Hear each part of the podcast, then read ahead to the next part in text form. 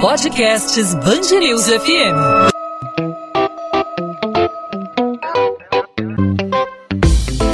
Dois às 20, com Maurício Bastos e Luana Bernardes. As autoridades de saúde do Brasil estão em alerta com a variante indiana do coronavírus. Identificada no mês de outubro e já detectada aqui no Brasil, a B1617, segundo os últimos estudos, tem um alto poder de transmissibilidade e detém a atenção da comunidade científica, que agora investiga se os níveis de gravidade dos sintomas da Covid-19 e também da mortalidade também são mais elevados. Apesar de ter sido notada no ano passado, foi só no início desse mês que a Organização Mundial da Saúde classificou a variante indiana como uma preocupação global. A nova cepa foi registrada pela primeira vez na Índia em outubro do ano passado e com a disseminação no Reino Unido, a B1617 passou a preocupar o mundo. Na quinta-feira passada, o Instituto Evandro Chagas, que é ligado ao Ministério da Saúde, confirmou o primeiro registro da variante indiana no Brasil no litoral do Maranhão. Seis pessoas que chegaram ao país a bordo de um navio cargueiro vindo da África tiveram até o momento a infecção confirmada. E dois casos bem próximos próximos são investigados. Um de Juiz de Fora, na zona da Mata de Minas Gerais, de um homem que esteve na Índia na semana passada, e outro de um morador de Campos dos Goitacazes, no norte fluminense, que também esteve na Índia. Os dois casos suspeitos estão sendo monitorados de perto. O que se sabe até o momento sobre a variante indiana? Por que ela representa um risco tão acentuado? Sobre esse assunto, a gente conversa aqui na Band News FM, no podcast 2 às 20, com Rafael Rangel, biomédico, virologista e professor do Instituto Brasileiro Brasileiro de Medicina e Reabilitação. Rafael, obrigado por aceitar nosso convite. Seja bem-vindo aqui à Band News FM. Olá, Maurício. Muito obrigado pelo convite. É um prazer estar aqui com vocês mais uma vez. A variante indiana ainda é um mistério, a gente já tem um pouco de, de noção, de conhecimento é, a respeito dos riscos que a chamada variante brasileira representa, alto poder de transmissibilidade, de disseminação, e isso tem causado um problemaço aqui no Brasil, que é a questão da ocupação de leitos, pelo fato de, de se disseminar com mais velocidade. Em relação à variante indiana, o que se sabe até agora, a, o que a comunidade científica sabe até agora a respeito dela? Dela? Bom, Maurício, é importante ressaltar que essa variante indiana que a gente chama aqui, né, que tem essa mutação específica na qual você relacionou no início da sua fala, é uma variante quando a gente percebe, pra, quando a gente olha de fato a população indiana, a maioria da população indiana ela foi infectada por essa variante. Isso nos dá um indício que ela pode ser muito mais infectiva do que o normal. Então, esse estudo é populacional, quando a gente olha para a Índia, já nos dá esse indício. Opa, é uma variante que pode então infectar boa parte da população de uma forma muito mais rápida. E quando a gente chega para o Brasil, onde a gente tem um local que tem dimensões continentais, isso espanta. Então a gente tem dois problemas. Ela se mostra uma variante que pode infectar muito mais rápido, já olhando para a Índia, um outro ponto importante que a gente tem aqui no Brasil, dimensões continentais, e um outro ponto agora super importante, Maurício. Essa cepa, né, é, essa cepa indiana, ela tem uma questão particular dela, que essa mutação altera uma região específica do vírus, que é a glicoproteína spike, que é uma principal região que muitas das vacinas utilizam para que, que sensibilize a população a criar anticorpos na vacinação. Então, por exemplo, a vacina da Pfizer já se mostrou eficaz contra, a, contra essa cepa indiana. A vacina da AstraZeneca também. Agora, o próximo passo é a Coronavac também iniciar seus estudos para se mostrar eficaz contra essa variante. Então, ela nos espanta nesses dois sentidos. Pela ser mais infectiva e de talvez, em algum momento, ela pode talvez inativar a ação da vacina, coisa que ainda não foi comprovada. As vacinas continuam sendo eficazes. Então é importante é, a gente reforçar a, a, a, importância da vacinação, mesmo que ainda não haja uma, uma confirmação 100% de que a ação desse, dessa nova variante possa anular um possível efeito da vacina. Né? Não, sem sombra de dúvida. Quando a gente chega uma, uma variante, uma cepa nova em determinado local, a primeira coisa que a gente faz é isolar de fato o que está sendo feito, isolar essas pessoas, pegar o material biológico dessas pessoas, o sangue, o escarro dessas pessoas, e a gente fazer o sequenciamento genético. A gente vai abrir ali o material genético da, da, do, do, vírus que está infectando aquela pessoa e comparar para ver se realmente as mutações que tem aí naquela região conferem com essa cepa é, indiana, e se essas mutações conferem mais, infectividade, mais infectividade ou mais letalidade na, na, na, infecção. Isso é o passo que o Brasil está hoje. O Brasil hoje está abrindo de fato esse material genético para entender é realmente essa cepa indiana, ela é mais letal, ela é mais efetiva, e a partir daí a gente começar a tomar mais, mais, mais, mais atitudes mais drásticas com relação a isso. Não é exagero colocar é, é, é, barreiras sanitárias, isso não é exagero. Isso é o que deveria estar sendo feito em todo o Brasil. É importante ressaltar isso. Não só na, nas, nas fronteiras no sul, mas também em todos os aeroportos, voos que viessem da Índia ou Reino Unido e também até mesmo nas rodoviárias, era importante estar fazendo essas, essas barreiras sanitárias. Basicamente, o que diferencia essa variante indiana da variante brasileira, que já se, se encontra disseminada aqui é, pelo nosso território, a variante chamada variante de Manaus? O que basicamente diferencia a indiana dessa brasileira e também de outras, como a sul-africana, que também é, já foi detectada em outros locais? O que muda, Maurício, é importante ressaltar que todo ponto para se originar uma variante ou uma cepa, o ponto de início é uma mutação. Então, a mutação que aconteceu foi num local diferente. Quando a gente para analisar o material genético de um vírus, especificamente o coronavírus, ele é um vírus de RNA muito grande. Mas tem várias letrinhas, várias letrinhas ali que elas fazem pares. E essas mutações acontecem em locais é, inespecíficos e bem aleatórios. Então, aquela mutação que deu origem à P1, por exemplo, que era a variante brasileira, foi a mutação numa região. Essa mutação que aconteceu agora, que você muito bem citou, que é a 1617, é, que, é da, que, era, que é dessa cepa indiana, aconteceu numa outra região que configura uma outra região do vírus, que é a glicoproteína spike. Vou dar um exemplo para o pessoal entender. Todos nós temos ali no nosso código genético, no nosso DNA, uma região que codifica a nossa cor dos olhos. Isso muda de uma pessoa para outra. Por isso pessoas têm olhos azuis, outras olhos castanhos, porque tem mutações diferentes ali e está arranjado de uma forma diferente no nosso DNA. Assim também são os vírus. Só que como eles vão se adaptando, eles vão tendo essas mutações e essas mutações vão configurando novas especialidades para eles.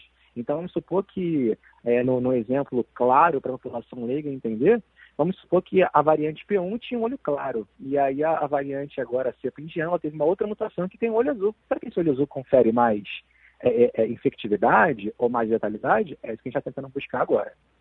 Nós estamos conversando com Rafael Rangel, biomédico virologista e professor do IBMR, Instituto Brasileiro de Medicina e Reabilitação. A gente conversava numa outra oportunidade com outro especialista da saúde a respeito da criação de um banco genético, de um banco de dados para tentar mapear, para tentar rastrear o caminho dessas variantes. Por exemplo, já de alguma forma está sendo percorrido o caminho, a circulação dessa chamada da variante brasileira, variante P1. É esse o caminho para tentar, de alguma forma, fazer com que as vacinas evoluam, acompanhar por onde anda esse vírus, como se dá a evolução desse, desse material genético. O, o caminho é esse, fazer o um mapeamento e tentar localizar onde, onde ele se encontra, a origem da mutação, como, como isso pode ser feito, além, além claro, dessas, dessas medidas preventivas de, de barreira sanitária.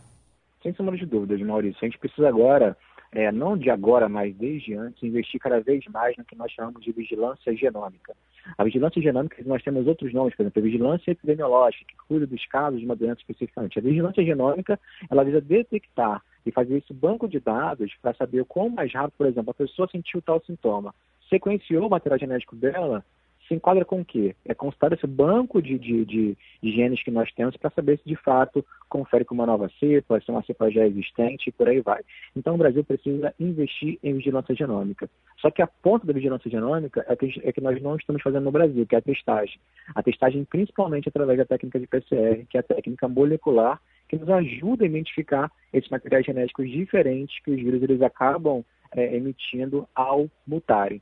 Então, há um grande, há um grande percurso a se percorrer aqui no Brasil com relação a isso. Se a gente puder olhar quem é o país hoje, a região do mundo que está muito à frente dessa questão de vigilância genômica, sem sombra de dúvida, é o Reino Unido. A vigilância genômica deles acontece de uma forma exemplar, de forma rápida. A gente precisa acompanhar isso, porque diferentemente de outros países, de outras localidades, nossas dimensões são muito grandes. E quanto mais o vírus circula, mais mutações ele pode sofrer. E quanto mais mutações ele pode sofrer, mais, varia, mais variantes, mais cepas podem aparecer e com essa vacinação acontecendo a passos muito pequenos, a gente tende a ver um cenário pior aí no Brasil. a gente já tem o início de uma terceira onda começando, essa variante pode acelerar ainda mais essa, essa terceira onda. Então, a única forma de ter um controle é fazer a testagem por meio do PCR. É o, é o, é o exame mais adequado para saber onde se situa, por onde percorreu, qual caminho percorrido pelo, por essa variante. É por aí? Sem sombra de dúvida. O, teste molecular, que a gente chama que é o teste PCR, né, é o nosso teste padrão ouro para diagnóstico de doenças virais. Então, esse é o melhor teste que nós temos, ele que deveria estar sendo feito, ele que todos os governos estaduais, municipais, federais deveriam estar empenhados em implementar na população, porque é através dele que a gente vai conseguir identificar se novas variantes e outras mutações poderão acontecer. E a, a testagem é um fator primordial. Se hoje, se hoje nós temos 15 milhões de pessoas confirmadas para coronavírus, isso é um número é, é, é que está muito, muito aquém da realidade, porque a gente não testa. Se a gente testasse, teríamos muito mais pessoas. Então, o ideal é testar, porque a gente consegue fazer uma vigilância genômica adequada e proteger a população de, uma, de, de, de, novos surtos aí de quem. A gente espera que não, né? Mas a doença ela pode se tornar pior por conta dessas mutações. A gente espera que não, mas pode acontecer. A gente, precisa, a gente precisa estar preparado. Rafael Rangel, biomédico virologista, professor do IBMR, Instituto Brasileiro de Medicina e Reabilitação, esclarecendo aqui as nossas dúvidas a respeito da chamada variante indiana do coronavírus, que foi identificada ainda no ano passado, no mês de outubro, na Índia, eh, provocou uma explosão de casos na Índia, se disseminou no Reino Unido e agora preocupa o mundo. No Brasil já foram confirmados seis casos de pessoas que vieram de um navio cargueiro na África, lá na, no estado do Maranhão. Em São Luís foram confirmados esses casos e há dois casos bem próximos aqui do Rio de Janeiro. Um na zona da mata de Minas Gerais, na cidade de Juiz de Fora, onde há muitos cariocas, muitos fluminenses, e dentro do estado, em Campos dos Goitacazes. Esses dois casos são considerados suspeitos e estão sendo monitorados, estão sendo estudados pelas autoridades de saúde. Rafael, obrigado mais uma vez pela participação, pelos esclarecimentos e até uma próxima oportunidade. Obrigado, Maurício. Obrigado a todos os ouvintes da Band News FM. Importante todos se, se cuidarem, usarem máscara até 72, N95, manter o distanciamento assim que possível. Um abraço, até a próxima. 2 às 20, com Maurício Bastos e Luana Bernardes.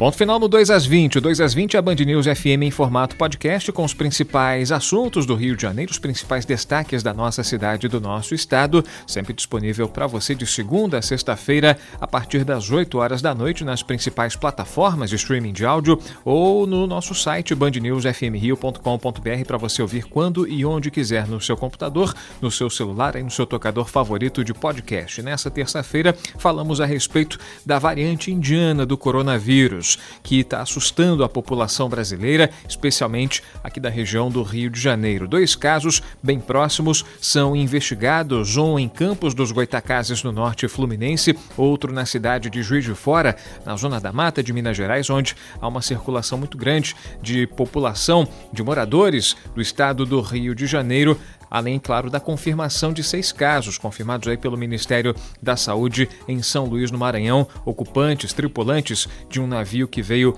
da costa africana qual tipo de perigo representa a variante indiana, o que a diferencia das demais cepas identificadas até o momento aqui no Brasil. Sobre esse assunto, a gente conversou com Rafael Rangel, biomédico virologista, professor do IBMR, Instituto Brasileiro de Medicina e Reabilitação. Podcast 2 às 20 volta nessa quarta-feira, sempre com assunto relevante para você do Rio de Janeiro. E claro, estamos abertos à sua participação. Você fala com a gente, você sugere assuntos, pode falar conosco pelo Instagram. Comigo você manda sua mensagem, tira a sua dúvida, faz a sua crítica, fique à vontade para se comunicar com a gente. É só me procurar no Instagram, no arroba Maurício Bastos Rádio. Você também pode falar com os perfis da Band News FM, não só no Instagram, como também no Twitter e no Facebook. É só procurar Band News FM Rio. A gente volta nessa quarta-feira e, claro, a gente conta com a sua participação, não apenas ouvindo, mas interagindo. Tchau, tchau, gente. Até lá. 2 às 20, com Maurício Bastos e Luana Bernardes.